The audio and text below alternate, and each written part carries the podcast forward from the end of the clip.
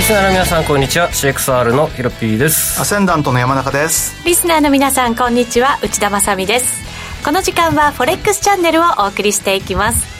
改めましてパーソナリティはヒロピーくんと山中康二さんですよろしくお願いしよまろすしくお願いしますはいお願いします現在日経平均株価じゃなくて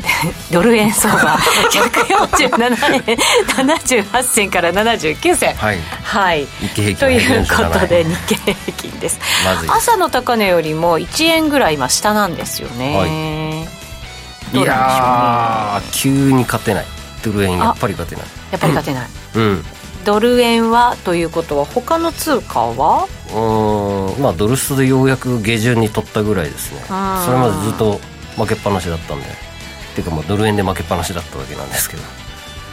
何が勝てない理い由ですやかーねリズムが全然違いますねリズムが違うんあ介入入ってからやっぱりもう全然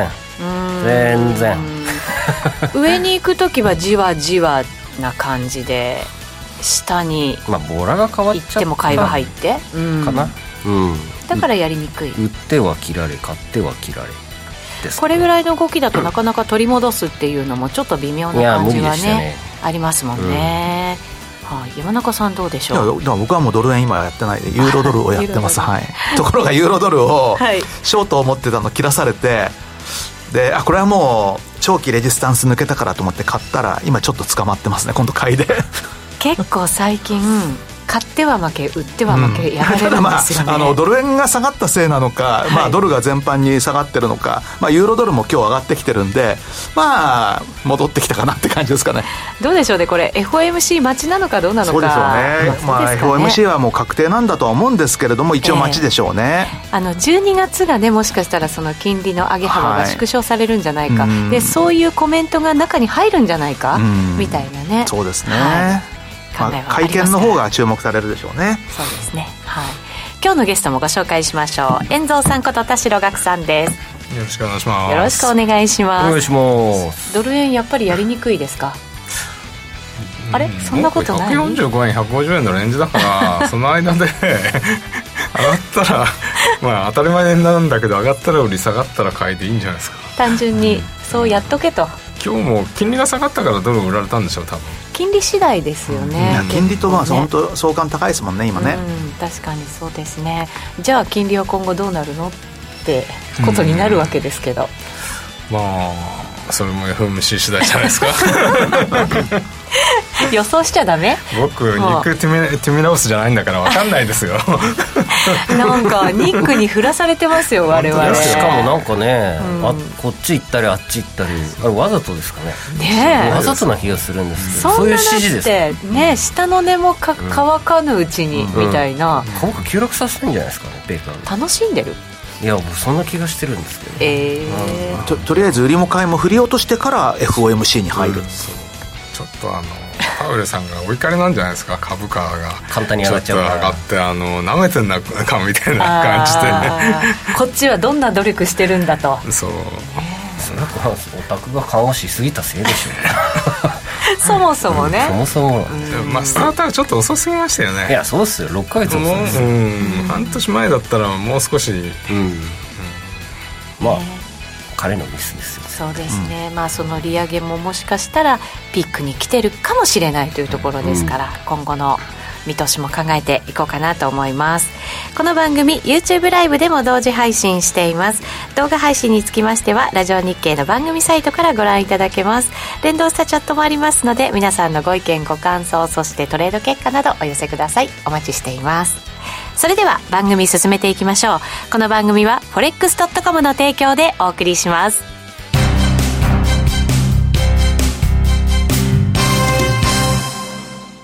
ここで、forex.com からのお知らせです。日経平均、ニューヨークダウ、ナスダックなどを対象に投資ができる、forex.com の株価指数。CFD や話題のノックアウトオプションで取引いただけます。主要17銘柄を数千円から、売りからも買いからもお取引可能。詳細は、forex.com を検索。FXCFD 取引及びオプション取引は、元本及び収益が保証されているものではありません。FXCFD 取引は、レバレッジを利用して取引代金に比較して少額の証拠金で取引を行うために、相場の変動による価格変動や、スワップポイントの変動により、思わぬ損失が発生する場合があります。お取引の前に契約締結前交付書面などを必ず熟読し、取引の内容、危険性等をご理解いただいた上で、ご自身の判断と責任にてお取引ください。ストーン X 証券株式会社、金融商品取引業、関東財務局長金賞第291号。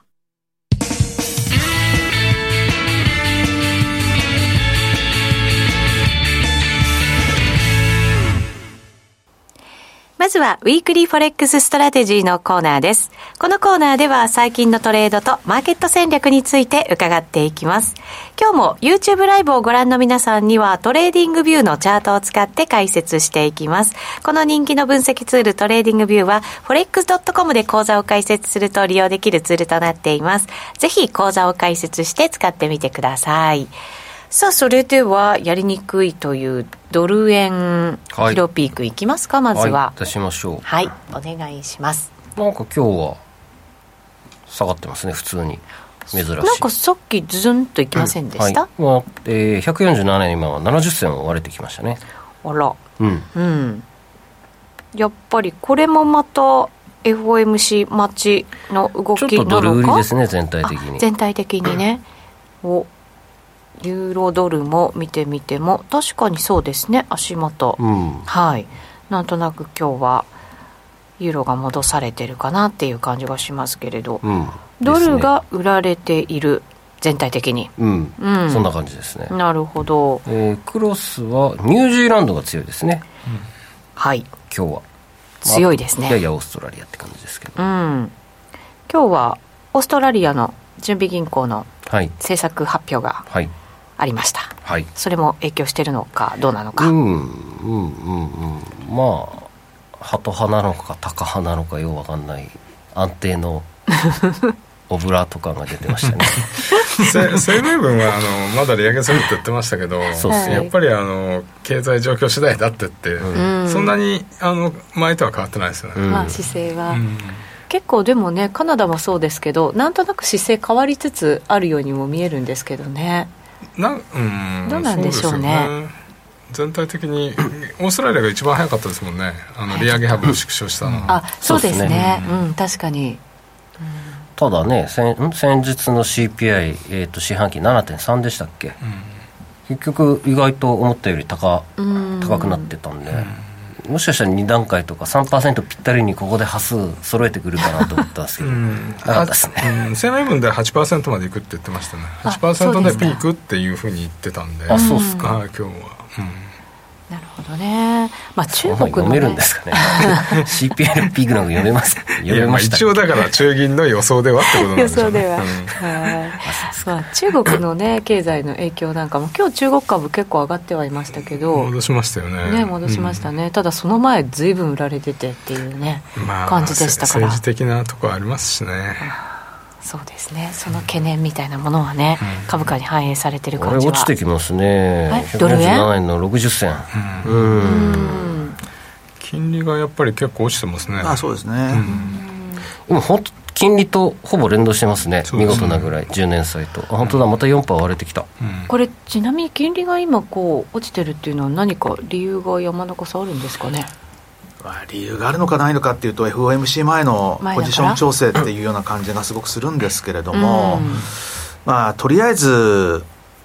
直近のところでは先週のまあや安値っていうか、まあ、3.9%ぐらいのところからぐいぐいと4.1%台まで上がったので、まあ、それに対して今度ちょっと調整っていう感じだとは思うんですけどもね、うんちなみに今回その FMC は0.75やって、はい次回がもしかしたら0.5になるかもしれないよかともしれないいうところですよね、それが声明文にどんなふうに現れてくるかということになるんですけれどその後に雇用統計の発表なんかもありますよね控えていて、これはまだまだ強い数字が出るんじゃないかっていうね予想がありますけど、まあ雇用コストは少し下がってましたね、あの先先週発表されたやつはだからまあどうですかね あのあれもこれもで CPI もあるし雇用統計もあるしって 一応それを見ながら12昔よりイ月ベント1個増えちゃいましたよね昔はほら CPI 忙しい CPI はね関係なかったのに そうですねライブやってるじゃないですかはい、ええもう雇用統計なんかより CPI ですよやっぱり、動く動くもんね動きやすい CPI の時の方が動動くきかのら注目度がね、うん違いますよね、まあ経済統計我々がす、ね、予想するってわけにはなかなかいかないんで雇用コスト指数なんてあの銀行時代見たことなかったかもしれない 山中さん見てないよね見てない し、昔見てなかった数字で、今みんな注目してる数字ってずいぶん増えましたよ。増えましたよだからそれだけみんな知識ついたんじゃないですか。昔って貿易統計とかそういうのなんでしょ、そうまあ、あそうのそう背景が違ったんだね、双子の赤字とかでは、財政赤字、貿貿易赤字とかで。ただ、まあ、今はもうあまり気にしなくなっちゃってて、あの、金額的なベースでは絶対的な金額ってとんでもなく増えてますからね、貿易赤字なんてあ。そうですね、日本もね赤字が続いててっていうことになるわけですけど、えー、とそうすると、まあ、FOMC は予想通りで雇用はどうですかねちょっと落ち着く感じですか賃金でしかないですよねあと失業賃金上昇率低かったですよね、予う想ん、前回はちょっとうん遅今週の遅かったあの低かったですねうんそうするとじゃあまあその辺も落ち着いてくるっていうことになるとだから失業僕としては失業率あたりがちょっと上がると失業率上がるとは大丈夫だって言って株買われるって変ですよねいや本当ですよ真逆ですもんよし緩和みたいな本当だ ねでなんもかおかしなこと起きてますよね多少でももし悪くなったとしても、まだまだだって歴史的水準ではねいい数字なんでしょ、うん、だから結局みんな大金持ちになっちゃって働かないから人手が足りないんでしょ、うんまだそれがね、うん続いてるっていうはいなめた話ですよねダメな話ですそれでなんか世界中が影響を受けてるってお前ら働けって 海の向こうに言いましょうよ言ってやってくださいよそうすればね少しはなんか改善するのかもしれませんけど、まあでもウクライナ問題もまだまだなんだかちょっとねそうですね怪しさがあって小麦の動きがまたね激しくなったりもしてるので、その点考えるとどうなのって感じもしちゃいますけどね、まあ食料上がると革命起こっちゃいますからねそうですよはいさあここからのポイント遠藤さんどんなところを見ていくべきですかうん、だからここまですごいリスクオフだったんで、いあリスクオンだったんでこのまま本当に通過して大丈夫かなっていう一抹の不安ありますよねありますかだってダウって2500ドルぐらい上がったんでしょいやそうなんですよ知らない間にしか もナスダックは全然ですけどダウだけ超元気なんですよねえーえダウの見てみます、はいダウ見はまいしょうお願いしますはいフォレックスの、うんえー CFD 株価指数 CFD ですね、これ1時間あ一時4間時足4時間ぐらいにしておきましょう金曜日にえらい上がりましたし上がりねまし。たよあ 確かにおお、はいこんなに10月の安値2万8000約600ドルぐらいから、今3万2900ですからね、冷やしにしてみますか冷やし冷やし冷やしはい冷やしの方ああ、まあ、まあギザギザはしてますけどひたすら上がってますよね直近いやはそうなんですよ、陽線めっちゃ続きましためねっちゃ続いてますよ、うん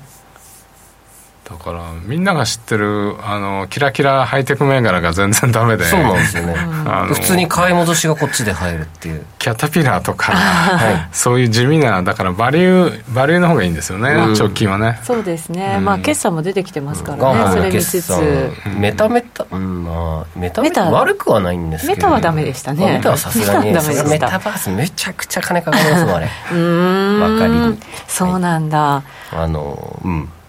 これまでのキラキラ銘柄はやっぱりちょっとあれでしたねなんかいいもの悪いもの混在ではありましたけど、うん株価の反応がちょっとすごいですねまあ織り込まれてたんじゃないですかうん悪くなるなんてみんなが言ってたしねえ確かに下がってないですよねそんなにあまあ下がったっちゃ下がったのか、 今ここに来てるんですようね、んなるほどああ本当だうん、抜けちゃうのみたいな あなんかさっき夕方夕方で今夕方ですけどあの JP モルガンかどっかが FOMC の結果で声明で0.5%12 月、まあ、そのなんか匂わせるあれがあったらさらに S&P10% 上がるとかうんなんかレポート出したらしいですよ10%も上がっちゃうんですね、 50%上げる と、まあ、ダウですけどどうなるのって言ったらこの辺にいますからねそうですね完全になんかトレンド変わっちゃう感じがしますけどねプッと買ってったおじさんたちが丸焦げになるやつですね、うんはいまあでもこれ結構丸焦げになってますね江藤シさんョなかなートかはやっぱり刺さってますよねははいここだってここブレイクで3万ドルのブレイクとこの2万9700ぐらいうんこの6月頃頃の安値をここで割ってるんでやっぱり鼻息ムンムンだったこの辺りのフねァンドの方々、すごかったじゃないですか報道が、 煽る煽るこれってでもダウが買われててナスダックがそれほど戻らないっていうことは金利のこう上げをが終わるようを織り込んでるわけじゃなさそうな感じもするんですけどどうなんですかそうなんですよね金利織り込んでるとするならだってもっとハイテクとか買われたっていいわけで本しょ来だったら、まあ、あのバリューよりグロースのはずなのに、ね今バリューなんでなんでしょうそういう意味じゃうんで日経平均はナスに近いんですかねあのそうあんでまりす上ねがらないですよね、うん、だからまだ緩和とかを期待してるわけじゃ決してない、まあ日経平均横ばいなんですよねそう今年横ばいな横ばいなんですレンジっぽいですよね、まあでも円安だから海外から見たら2割ぐらい下がってるかでしょうなけりれど、うんや安くなってて、うんねなんか難しいですねそう考えるともちろんアメリカが上がれば日本も上がるみたいな相場になってますけど、うんそれを考えていくのはなんかあんまり最近おはぎ合ってるのがないですよねないですねずっと上がってるから かもしれないけどっていうかあの米国株が落ちてる時も日本株あんまり下がんなかったじゃないですか、相対的にってよく言われましじゃたあ皆けさんど損した感覚がないんですねなんかこう変わってる感覚がないですよね、いつ見ても同じしみたいし指数はそそれほど、あなうん、ドル建てだとこの辺にいますね今頃日経平均ああそうなんだ、うんそうですよね当然しっかり落ちてますねだから今回の決算でも結構ドル高のせいで売り上げ落ちたって言ってる、あの企業多いじゃないですかアメリカの企業アメリカのうんだからいずれあのまたイチャモンつけてくると思うんですよドル高いかんみたいななんか中間選挙前に言ってくるかなと思ったら意外に言,、言ってきてないですけどまだね、まあ、まずは分かりやすいガソリン価格を下げるんじゃないですかあーとりあえずね、うん生活まあ、にま密着、た今の株高は中間選挙キャンペーンですか最後の最後かんどうそうかんそうかもしれないですね、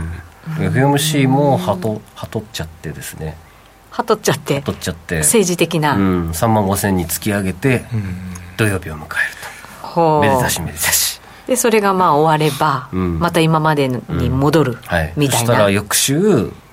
やっぱり7号ベーシスとニックがじゃあだか言うんじゃらないかねニックがああやって書いたりつぶやいたりするのがちょうどいいぐらいなんですニッね、ク大人気ですね政治家からも、いやもう経せ済からも世界に知れ渡った感すがげえなそうそうニックって誰って思います、本当になイケメンなんですよねえ顔見ましたそうでしたっけイケメンイケメン意外とそんなにまだそう若めですね、40代ぐらいのそうなんだ、僕は最だってこの初前ティラミスって呼んでましたけどね、そうミラーハウスをねミラーハウスこの前あののあれの時に質問してましたあよ本当ですか、へえこんなに影響力がね自分にあるんだってなんかこう、勘違いしちゃいそう、まあでもうんうんちょっとねちょっと最近目立ちすぎですよね 我々が注目してるっていうね、ことだけなんでしょうけど、はい、まあねはいえーこの後お知らせの後もまだまだお話伺っていきたいと思います一旦お知らせです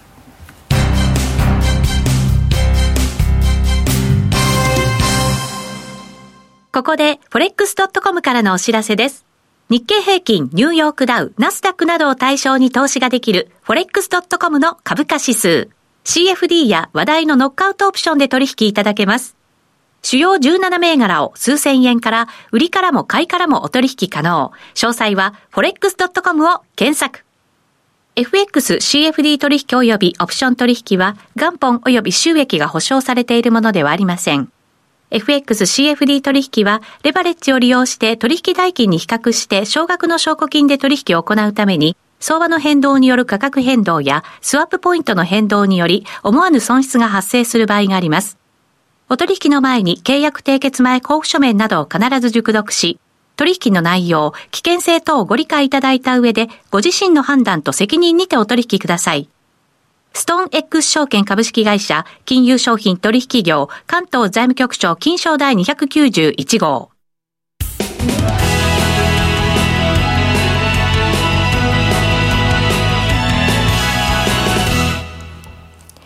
ここからはフォレックスランジのコーナーです。FX やノックアウトオプションについてのアイデアやポイントなどを伺っていきます。改めて今日のゲスト、遠蔵さんこと田代岳さんです。よろしくお願いしよろしくお願まいしす。ます今後の戦略考えていきますかそうですねはい。はいどの通貨をどんな風にズバリ。うん FMC 次第です 終わった話が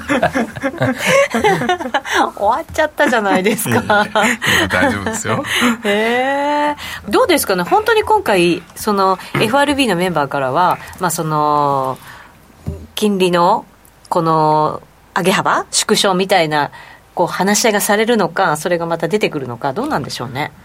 あの今回 SEP 出ないじゃないですか、まあ、あのドットチャートが出ないじゃないですか、はいうんそうすると12月のやっぱりドットチャートが重要だと思うんですよね12月のうんはいだからターミナルレートが何パーセントかってことをみんな知りたいわけでしうょ、んはいで分かったら多分みんなよしよしって言って、多分そこからはオンになると思うんですよあであもやもやしてるからうんなんとなくね、で、G G GS なんか4.75から5って言ってるんはで、い、はい、うんみみんな大体落としどころとしてはそこだと思うんですよね、はいよん4.6前回4.6だったからもう0.25上げて4.54.75が4.755になるんじゃないかなっていうのが今コンセンサスできつつあるじゃないですか、はいそれでも株買ってるってことは5%以下だったらもういいと思ってるのかもしれないです よね、そういうこと、うん、それがさらに5以上になるとちょっとあやっぱりちょっとはしゃぎすぎたかなとかなっちゃうけどうんなるほどねでもそのヒントが出るかどうかなんですよそうで今すね回だって数字がぜ出ないんだから、はいまあそこはニックのあの腕の見せ所でど どういうふうに質問するかですよねニックがねそうそうそうはいニックじゃないかもしれないけど そうそうそう他にもいろんな人がねいっぱいいるからはいそうですねどんな風にね出てくるのかちょっとやっぱり我々が予想できない範囲ではありますけれどうん、まあそれ次第ではいはいでもちょっと先走りすぎかなって感じはしますけどね株価楽観すぎるダウダウを見ると確かに今のチャート見ちゃうとうんだってまだ金利上げるって言ってんだから終わってないんだからみたいなそうですよねこれがアメリカ気質なんでしょうかね よくわかりませんがでもね僕アメリカ人は売ってると思いますよあそうですうんあか、の SP の,、うんあの先物のし市場での出来高とか、あとは取り組み高とかを見るとまだずーっとショートのまんまなんですよ、えであそうなんおですそねらくだからアメリカ国内のポジションっていうのええが割と反映されてるっていうふうに考えるとすると、うん多分あのやっぱりあのアメリカ人は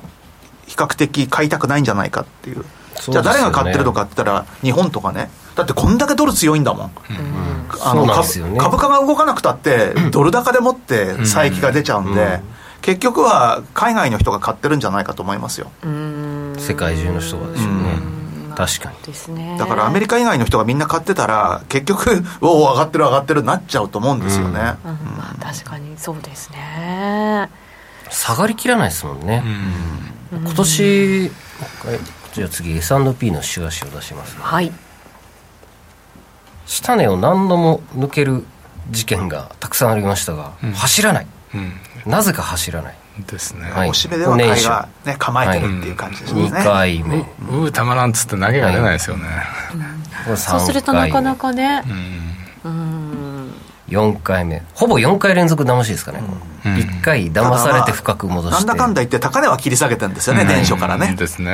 2回目ブレイクしてまた深く戻されてで3回目ブレイクしてひどいぐらい全戻しして、でまたちょい抜けしちょい割れしてからまたじゃあここまで戻るのみたいな、なかなかですねなんかあの線引いときは儲かったって感じですね、いやー確かでにもこの角この幅でかすぎですよ持ってらんないと思いますよ、やっぱりで、ね戻る時の方が早い、なんかこう大陽線がビヨンと出出ますよね、あーうん確かにそうですね下がる時はこうあの順調に下がってんだけど、うん翌週全戻しみたいなやつですもんねこんな下髭とかそうそうそうバイーンとそうするとなかなかねやっぱりね、売ってる向きもたまらんっていう感じにはまあなりますよ今年ね更新してほぼ1週間以内には反転してるのがここだけですね、あともう1週間でカバーされて1週間でカバーされてだからお 落ちてるのにオプションがあんまり上がんないんですよね。へーのあそうなんですか VIX が上がったんだけどあの30%ちょいでこう止まってて、ちょっと小高い感じでそうも小たもたっ高いてん感だじけです、ね、ど、あの上がるんで すよね小高いのに上がるのに下がってもそんなに上がんないっていうなんか変であー分かりづらかったですよねなるほど、ね、捕まってるんでしょうね、うんねえというところでまだまだちょっとこ う大きな売りがあるのかどうなのか株的にもうんいないような気がするんだよな値もうない動きの下値見ててビットコインもそうでしたけれども、うんリスクオン資産下値割るのに下髭ピュンピュンなのでみんな買いたいんでしょうねいや買い,、まあ、買いたいっていうかもう売り終えてるっていうんですかね、あ売りがもうない感じううんんでショートの短期筋の喧嘩してるだけみたいな、うんんだから空振り感があるスプスっていってピュッて戻るっていう、うんなんか今月か先月の CPI とかあの辺も大反転でしたよね、あそうですね、うん今月の CPI かあれもまた株もビットコインうも、ん一瞬下げて1時間以内に戻ってきてそこから今の上昇につながってるんで、ちょっと足元5ドル入地下げてますそかね今度下げましたこうんのはい、下げましたチねャットにもね、えっと5ドル下げてるってドル円コがメント切り上げてきたいただきました、うん、激しいさっきまでだからちょっとドル売りな感じでしたけど、うん今はちょっとまたドル買いの雰囲気に、ですねなんで すかこれは番組始まって激しいなもニうュージーエン出してますが本当だはい30ポイント落ちてるそうなんですよおいおいっていうおいお動いきですよ、あドルが強いなじゃあニュージードルがうん、あコメントにおも、ー強烈ドですねル円戻ってきましたっていうねコメントもいただきまおーしいた、くねいくねいくねヨーロッパ時間にねそろそろ入ろうとしてますけれど、このぐらいの時間よく動きますよねいつ動もねきます、そうこの番組中に結そうそ構う動きませんうんうだんからちょうどなんかいろんなお金が入ってきてるところなんあです綺よ麗な下髭つけちゃいましたよこれちドょうルど円あーちょうどロンドン8時過ぎですもんねねえ結構このところのヨーロッパ時間なんか一旦そっち方向に行くとそっちに走りやすいような気がするんですけど、ヨーロッパの入り口だから結構見てないと怖いなーっていう感じありますよね、日本時間だとちょっとじわじわしかね動きませんからそうなねふ冬時間なんで1時間遅いかと思いきや、うんうん関係なかったですねそうです よ。うっかりしてるとやられちゃいますからね。あ、そっか。今日から冬時間ですね。今日からでした欧っけ米って焼き鳥さまんあ書いてくれました、うん昨日からですねあうん昨日からですね、はいそっかそっねかうんということで。じゃあまだ7時半なんですね まだ早いんでには早いんですけどでも動いてますよね、ねえ、早起きな人たちが。アーリーバードっつうんですねそうですね、ちょっと仕掛け的な感じなのかもいしじれなめい。られるんですね。こいつらにアジアアジアそうはなんです よ。コツコツね、積み上げてきたものが一瞬にしてなくなるわけです よ。はい。この後もまだまだ延長戦で YouTube ライブでお伝えしていきますので、引き続きご覧いただきたいと思います。一旦ここまで、遠蔵さんゲストでした。ありがとうございましありがとうございまたありした。がとうございましたありがとうございましたこの番組は、forex.com の提供でお送りしました。